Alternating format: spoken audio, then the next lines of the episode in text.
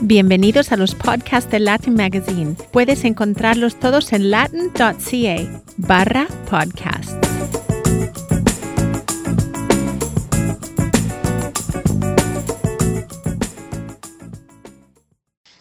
Hola a todos y todas. Estáis escuchando Latin Cast con Juan Gabasa, Miguel Maéquez y Julio César Rivas. Y hoy tenemos una edición especial dedicada a la situación en Venezuela. I want you to know that I'm happy for you. Y lo que estamos escuchando ahora es una canción de Alanis Morissette, una de las damas de la música canadiense. Canción elegida por Juan, o sea que Juan, te toca a ti decirnos por qué estamos escuchando a Alanis. Eh, estamos escuchando a Alanis, primero porque es canadiense, porque nació en Ottawa en el año 74. Es un dato que no mucha gente conoce, que ocurre con otros tantos muchos artistas canadienses que se da por hecho, incluso para muchos canadienses que son estadounidenses. Pero Alanis Morissette es canadiense y esta canción You Are Now eh, fue uno de los temas principales de un disco del que se van a cumplir ahora 25 años, que es Jade's Little Pill, que vendió 33 millones de copias y que está considerado uno de los discos más vendidos de la historia de la música por una artista eh, femenina y es además un disco eh, que abrió un nuevo periodo en la historia de la música a principios de los años 90 al hilo de, de la corriente grunge. Alanis Morissette se convirtió en un nombre propio de la música mundial y este disco 33 millones, insisto, no está al nivel de Thriller de Michael Jackson, pero está en esa división, uno de los discos más vendidos de la historia y, está grabado por, por una artista canadiense que después ya no tuvo tanta fortuna con otros discos que grabó, pero que este se ha convertido ya en, en un clásico que sigue perdurando después de, de 25 años. Alanis Morissette era, vamos, eh, la- la- era un hombre súper reconocido. eh, yo recuerdo lo, lo- lo mucho que me gustaba y sin embargo ahora ha desaparecido completamente y, y- y no se oye nada de ella. No sé, Miguel, ¿tú eh, tienes alguna preferencia? ¿Tienes, eh, ¿Qué prefieres, Celine Dion o Alanis Morissette? Yo sé lo que va a decir. Celine Dion, por supuesto, no, no. Ahora mismo, además, este, esta canción en concreto fue, como dices tú, Juan, fue muy famosa no solo en Canadá, sino en todo el mundo y además también polémica, ¿no? Porque usaba palabras bastante fuertes que en muchas emisoras de radio se planteaban dos veces si, si ponerla entera, si censurarla, si no, y fue también un golpe encima de la mesa un poco sobre los expresar de una forma muy muy clara sentimientos en este caso de, de- de una mujer con respecto a una relación ¿no? Así es. Pues aquí tenemos Alanis Morissette con. ¿Cuál es la canción? ¿Cuál es el nombre de la canción, Juan? You Are Now.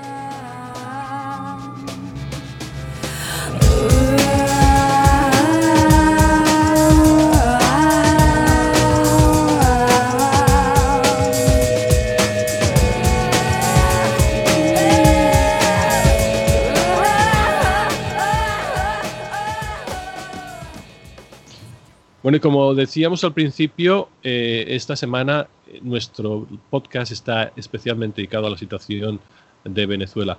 Como todos sabemos, eh, la crisis política en Venezuela se ha convertido en una crisis humanitaria, una crisis de derechos humanos, y hay un creciente número de países que ha decidido retirar todo respaldo al régimen de Nicolás Maduro y apoyar a la oposición, entre ellos Canadá.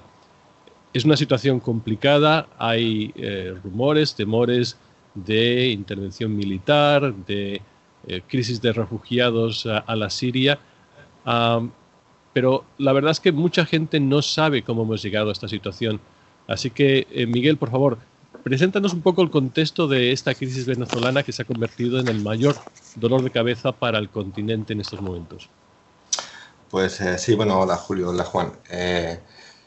Venezuela es, es, un polvorín que está estallando después de años en los que ha ido cebándose con, con más y más pólvora, ¿no? Y está estallando ahora, pues, en parte por una, un contexto internacional que ha hecho más favorable a la oposición poder dar un paso adelante y que en principio pueda ser distinto a otros intentos que ha habido en el pasado, ¿no? Todo empieza el miércoles pasado, como sabemos, cuando eh, Juan Guaidó, que es el presidente de la Asamblea Nacional o el Parlamento venezolano, decide eh, autoproclamarse presidente interino del país. Y lo que podía parecer un gesto para la galería, pues ha tenido más eh, relevancia al ser inmediatamente reconocido especialmente por el gobierno de Estados Unidos de Trump, en lo que también parece una campaña orquestada. Es difícil entender que Guaidó hubiera dado este paso si no hubiera contado previamente con el apoyo de, Trump. A partir de ahí se genera un, conflicto de legitimidades. El gobierno de Maduro habla de golpe de Estado y la oposición habla simplemente de estar aplicando la Constitución, puesto que no reconoce la legitimidad de, Nicolás Maduro. Y bueno, los países de, la región muchos de ellos han apoyado, a, han reconocido a Guaidó como presidente, no todos, pero sí muchos, incluido, como decías, Canadá, también eh, Brasil, los del grupo de Lima, etc. ¿no? Eh, entonces, para entender cómo se ha llegado hasta aquí, es un proceso largo que viene gestándose desde hace años y que tiene como como centro el enfrentamiento entre, entre los poderes ejecutivo y legislativo de, de Venezuela. Eh, Guaidó preside una asamblea que tiene mayoría opositora desde que la oposición ganó las elecciones eh, parlamentarias en, en, 2015 de una forma más aplastante al oficialismo. Desde entonces Maduro ha intentado por todos los medios atar en corto a esta asamblea hasta y su intento más, más fuerte fue en 2017 cuando convocó lo que él llamó la Asamblea Constituyente, ¿no? para redactar una nueva constitución del país, unos trabajos que además continúan. ¿no? Eh, el problema es que este proceso de formación de la constituyente fue denunciado como fraudulento por la oposición, puesto que eh, estaba la, constituyente se formó casi por entero por políticos del, del, régimen, ¿no? Con lo cual, desde entonces, Venezuela tiene dos cámaras paralelas, para entendernos. Una es esta constituyente de Maduro y prochavista, y la otra es la Asamblea Nacional convocada por la oposición. Eh, nos Maduro ha recibido también el apoyo del Poder Judicial, del Tribunal Supremo, también controlado por el chavismo, no hay que recordarlo, que quitó los poderes a la Asamblea Nacional. Con lo cual, como el régimen de Maduro entiende que la Asamblea Nacional está en desacato, este paso dado por Guaidó es, entraría dentro de lo que es un golpe de Estado.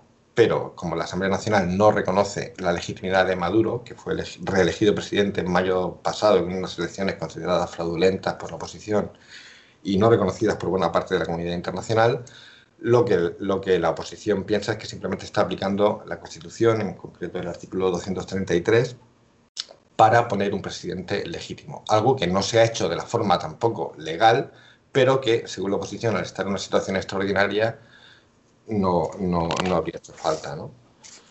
En, fin, ahora mismo Venezuela mmm, tiene dos presidentes eh, de facto, digamos, gracias sobre todo al reconocimiento y, a, y al apoyo eh, de, de, países poderosos como, como Estados Unidos, ¿no? que, que además ahora mismo está apretando más las tuercas eh, Trump al, al, haber sancionado, creo que fue justo ayer, eh, a la Compañía Nacional de Petróleos de Venezuela, lo cual va a suponer un, un, un, muchísima más presión para, para, el régimen de Maduro ahora mismo. ¿no? Pero es, esto lo que nos has explicado perfectamente, Miguel, es, es el, el, la parte técnica, digamos, la parte política de, de la crisis. Pero, sí, la, pero el, llegar a este, a, llegar a este punto en el que estamos ahora mismo, donde hay países la, reconociendo a, a, Guaidó como el, el, líder legítimo de Venezuela, eh, hay, un hay, hay, hay, otra cuestión, que es la increíble crisis económica, humanitaria y de refugiados. Eso... ¿Cómo hemos pasado de ser, de ser Venezuela uno de los países más ricos de, de, del continente eh, o de Latinoamérica a convertirse en una economía prácticamente, como describen algunos, en, sus últimas? Pues la respuesta fácil es una pésima gestión del principal recurso del país, que es el petróleo. Es decir, la gestión que ha hecho el régimen de, Nicolás Maduro de, los recursos petroleros de Venezuela ha sido lamentable. Eso junto con otras políticas también muy, muy cuestionables. ¿no? Y ahora mismo Venezuela tiene una... Un, en cinco años ha caído la economía a más de la mitad. Eso es brutal para, para cualquier país. Estamos hablando, tú lo mencionabas al principio, de más de dos millones de personas que han, han abandonado el, el, país porque no, porque no tienen que comer, porque los comercios están desabastecidos. Hay una inflación descomunal, casi casi a niveles de, de la Alemania de, de entreguerras. Esto, junto con denuncias de autoritarismo por parte del, régimen, han llevado la olla a, una presión inaguantable. Si a eso le sumamos que el contexto internacional en estos últimos años ha cambiado, con más países dispuestos a criticar a Maduro, desde Estados Unidos hasta el nuevo Brasil, de Bolsonaro, Colombia, etcétera, pues eh, para la oposición era el momento.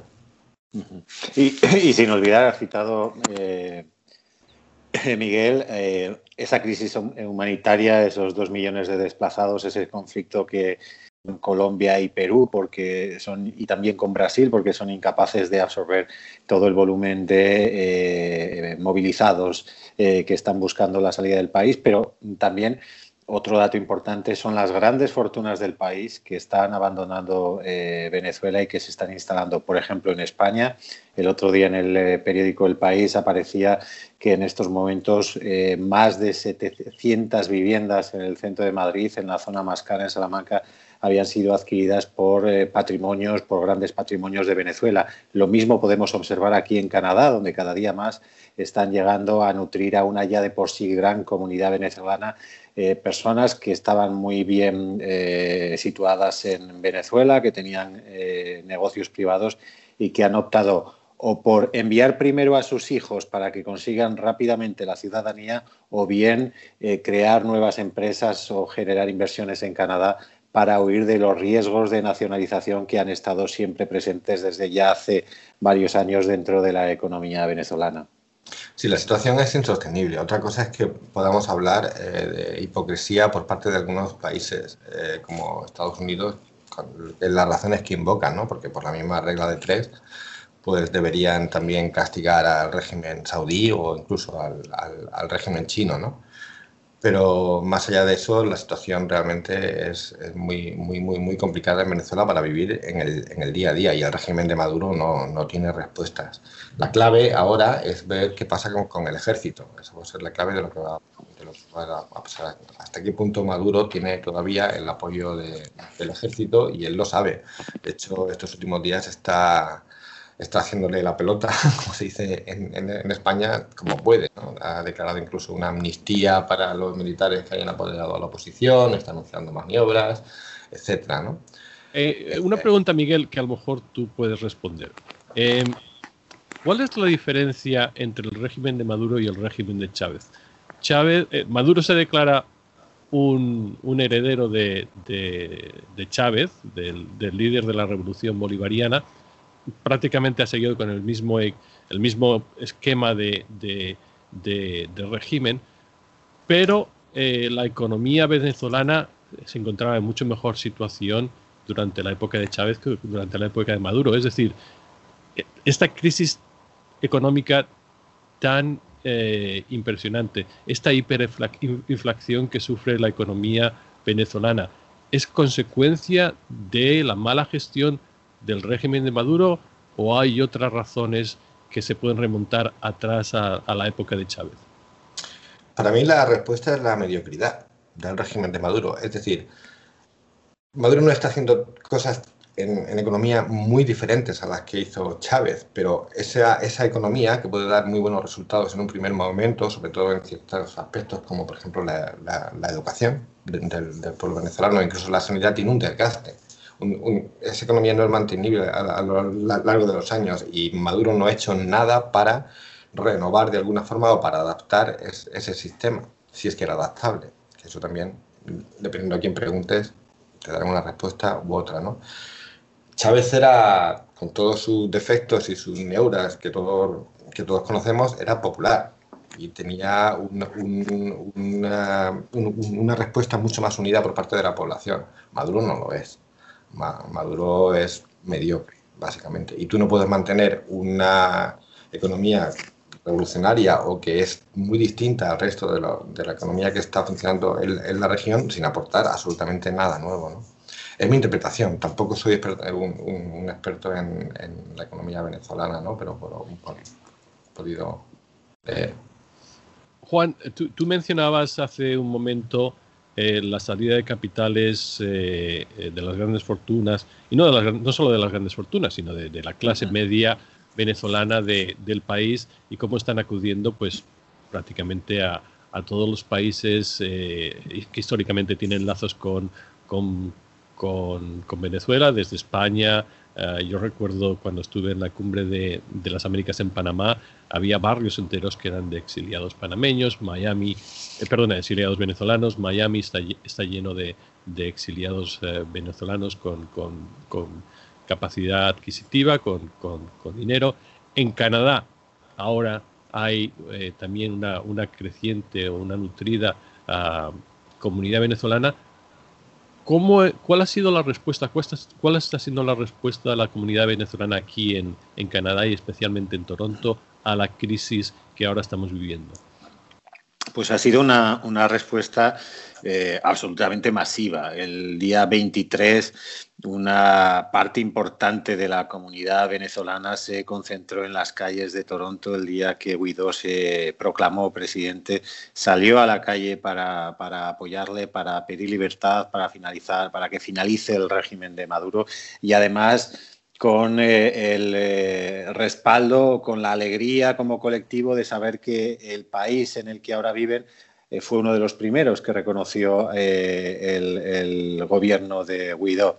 Eh, está siendo una comunidad muy activa desde hace años en redes sociales a la hora de organizar eventos solidarios, tanto para las personas que viven en el país como para las que han venido aquí a Canadá en unas condiciones no tan favorables. Y en los últimos días esa movilización, esa militancia, sobre todo en redes sociales, es, es muy notoria. Nosotros lo pudimos comprobar en, en, nuestras redes sociales cuando compartimos imágenes de, de, esa concentración del día 23, cómo rápidamente se compartieron porque expresaban muy bien cuál es el sentimiento de toda la diáspora venezolana en, en el mundo. Y Toronto es uno de los primeros destinos. El otro día me preguntaba una compañera periodista eh, venezolana que vive en Panamá, que cómo vivía la comunidad venezolana eh, la situación del país y cómo los propios canadienses, si tenían alguna opinión al respecto. Y yo le decía que ese día 23 todos los periódicos y todos los medios de comunicación eh, canadienses habían abierto sus, eh, sus, informativos y sus primeras páginas con la crisis de Venezuela y que era curioso como, por ejemplo, en The National, que es el informativo más visto en Canadá, el informativo de la CBC de las 9 de la noche, ese día abrieron con entrevistas en la calle a venezolanos que viven en Canadá y que mostraban su esperanza ante lo que se insinuaba como el inicio del final del régimen de Maduro. Pero, eh, desde luego, también yo observo que hay cierto cansancio porque llevan demasiados años acumulando una esperanza de regeneración y de cambio que nunca acaba de producirse. ¿Y es tan, monolítica esa posición? Es decir, no hay, no hay venezolanos aquí que, que apoyen al, régimen de Maduro o que por lo menos no vean legítimo el movimiento de, de, de Guaidó. Supongo, supongo, que lo sabrá, Miguel. No creo ningún colectivo, ninguna comunidad es monolítica y más como eh, y, más, y menos la venezolana que está tan eh, bipolarizada entre favorables al régimen de Maduro y los que y los que defienden un cambio en el rumbo político. Pero hay que tener en cuenta que buena parte de la diáspora venezolana está aquí precisamente porque quería huir del, del país que cada día estaban experimentando primero bajo el régimen de Chávez, pero sobre todo, y como tú bien decías antes, bajo el régimen de Maduro. Sí que sé que hay colectivos venezolanos muy minoritarios que están respaldando la revolución bolivarista aquí en Canadá y aquí en Toronto, pero fundamentalmente la voz mayoritaria de los venezolanos en Canadá es una voz anti-Maduro, claramente. Yo sí conozco, por ejemplo, algún venezolano que se declara de izquierdas y que a mí, por ejemplo, me decían, me decía hace poco un, un, una persona venezolana de izquierdas que vive aquí desde hace algún tiempo por razones eh, profesionales, que para él eh, una de las consecuencias de lo que está pasando es que el, desastre del régimen de Maduro lo que está impidiendo es que pueda haber la credibilidad de, una, de, un gobierno de izquierdas en el futuro en Venezuela durante muchísimos años. Nadie va a quererse aproximar a, eso. Es decir, que desde incluso desde la izquierda la gente ve eh, que el régimen de Maduro tiene consecuencias eh, nefastas y que no es, eh, no es, no es defendible. Pero a lo mejor Juan o, tú, Miguel, me podéis contestar a esto. ¿Cómo, ¿Cuál está siendo la reacción de aquí en, Canadá o en Toronto del resto de la comunidad latinoamericana a los, a los sucesos en Venezuela? Porque tenemos una clara división a nivel de gobierno entre los, los países que están apoyando a, a, al nuevo eh, a Guaidó como nuevo líder de, de, Venezuela, que el Grupo de Lima, y por otra parte tenemos a países como México que han rechazado ofrecerle ese apoyo y que o están totalmente a favor de, eh, de Maduro o por lo menos no han prestado el apoyo a Guaidó. ¿Cuál es, cómo, se trans, ¿Cómo se traduce eso a nivel de la comunidad?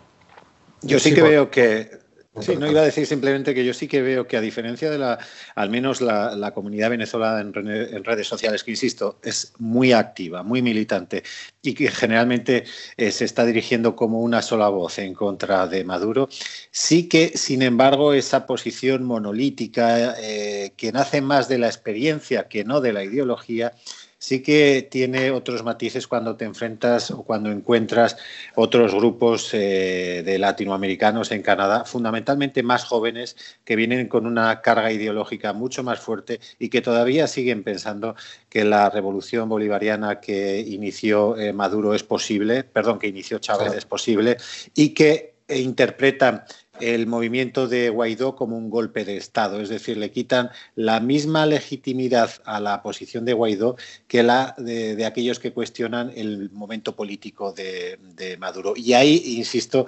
eh, se está jugando en un terreno que es exclusivamente ideológico.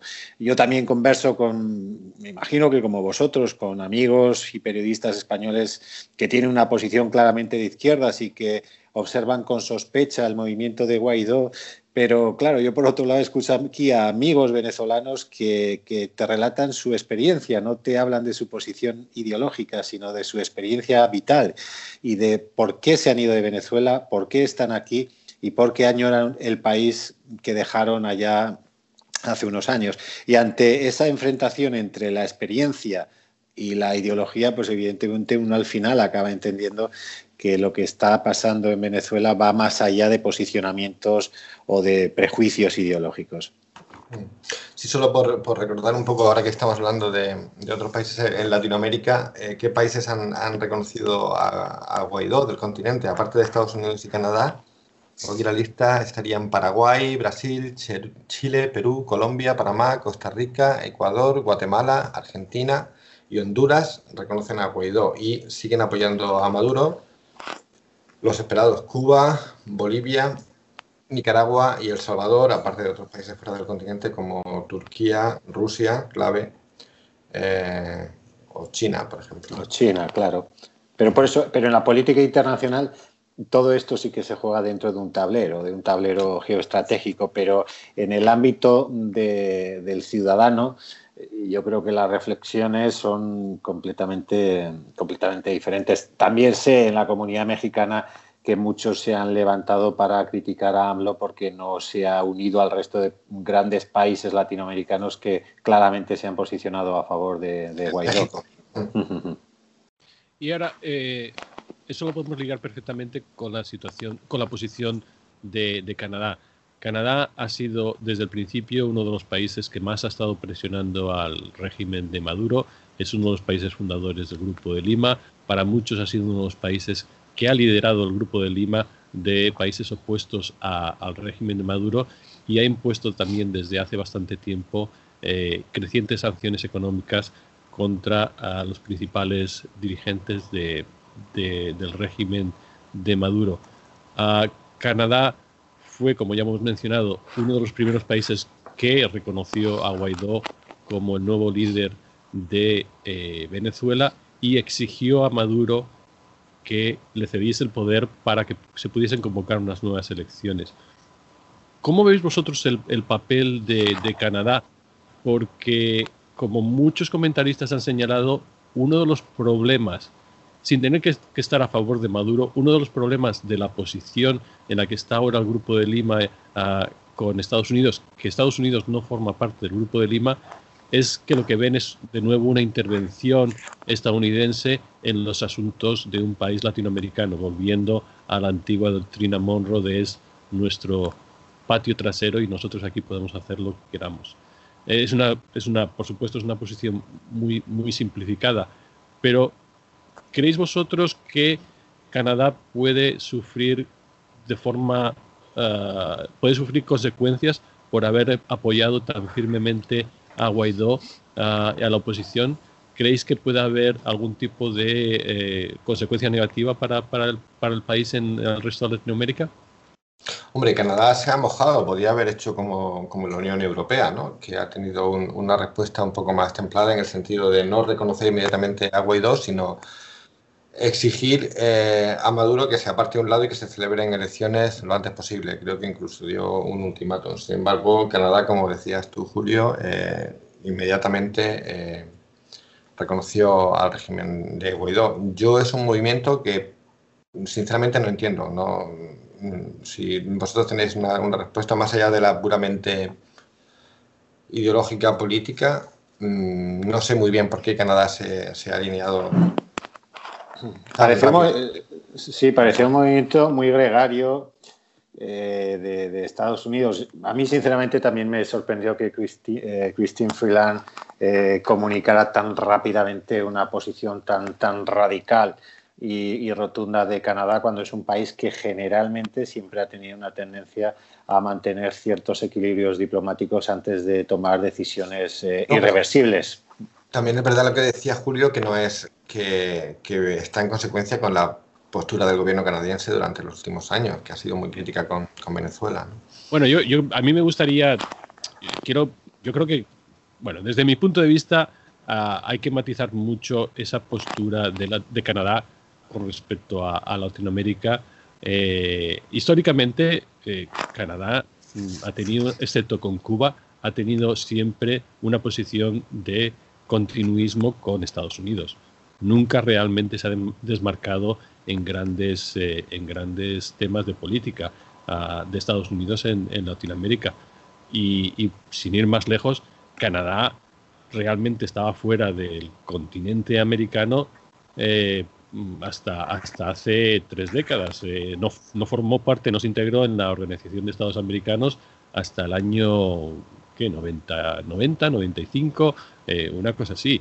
Es decir, es Canadá eh, y sobre todo cuando, cuando uno sigue las, eh, como nos vemos obligados nosotros periodistas, los comunicados del Departamento de Asuntos Exteriores, del Ministerio de Asuntos Exteriores de Canadá con respecto a Latinoamérica, y no solamente Latinoamérica, pero eh, ya que estamos hablando de Latinoamérica, Latinoamérica siguen prácticamente eh, en el tiempo y en, el contenido a, los que hace el Departamento de Estado en Estados Unidos.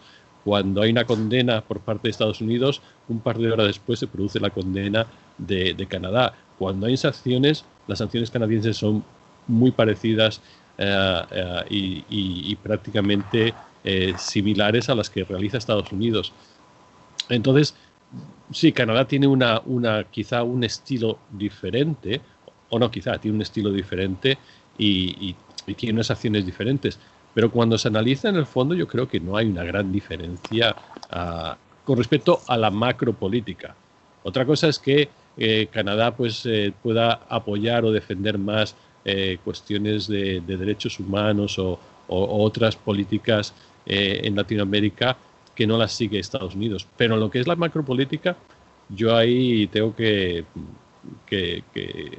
no estoy tan de acuerdo con, con, esa, con esa posición de que Canadá ha sido pues mucho más independiente que, Estados Unidos. Sí, lo que pasa que en el caso que estamos eh, tratando, eh, y eso en eso también han coincidido varios analistas internacionales, eh, aquí la reacción de Estados Unidos ha sido muy propia del carácter de su presidente, una reacción visceral, en absoluto racional, sin medir las consecuencias de, que pueden generar en el propio país, en Venezuela, un país que está si no al borde de una guerra civil, sí muy cerca de un conflicto eh, entre, entre ciudadanos. Y una posición tan clara a favor de una de las partes puede echar realmente gasolina a un incendio, a un fuego que no necesita que nadie le, le dé más vida. Y por eso sorprende la, posición de Canadá y por eso quizá la Unión Europea está tardando tanto y le está dando tantas vueltas a una posición más radical, precisamente para evitar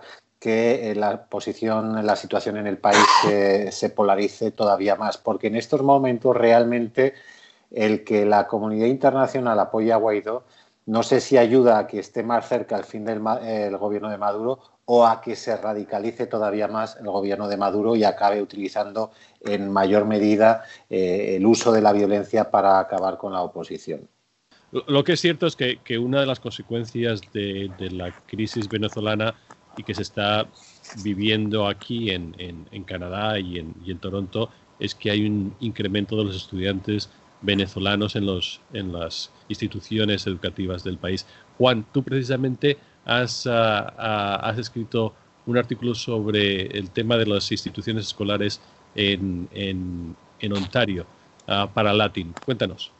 Sí, precisamente porque uno de los efectos de, de esa eh, crisis venezolana y de ese expolio lo vemos a diario en, en Canadá, porque cada, cada día son más eh, eh, los estudiantes que deciden o las familias de estudiantes que deciden venir a Canadá para estudiar o bien en la universidad o bien en los college.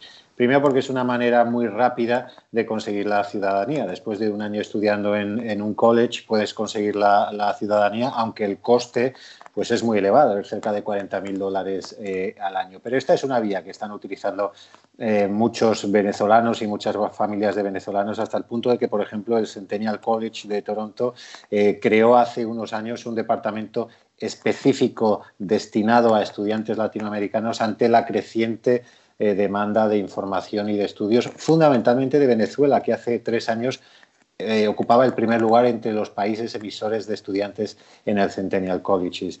Desde esa perspectiva, nosotros hemos aportado este eh, artículo en el que analizamos cuáles son los mejores colegios de Ontario por su programa, por su historial, eh, por su facilidad de acceso y por sus perspectivas de empleo una vez terminado el periodo de estudio.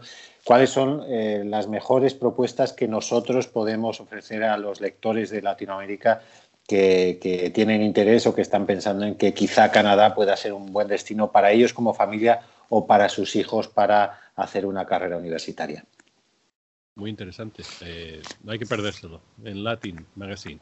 Y Miguel, eh, para terminar, como siempre, Latin Cast, ¿qué tenemos? Destácame uno. Uno, uno de, los, de, los, uh, de tus puntos de la agenda de esta semana.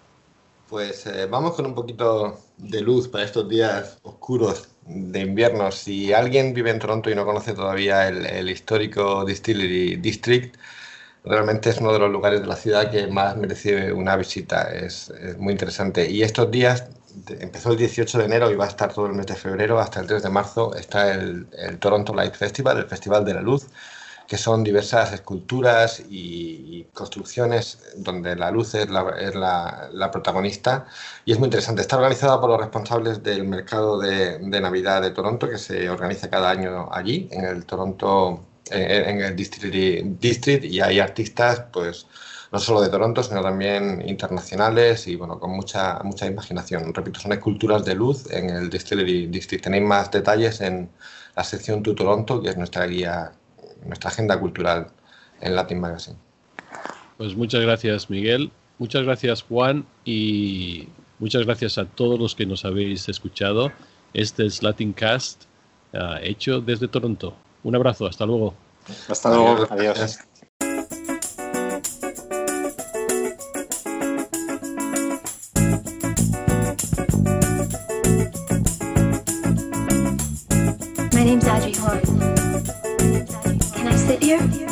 You for listening to this Latin Magazine podcast. Please visit latin.ca slash podcast to find more.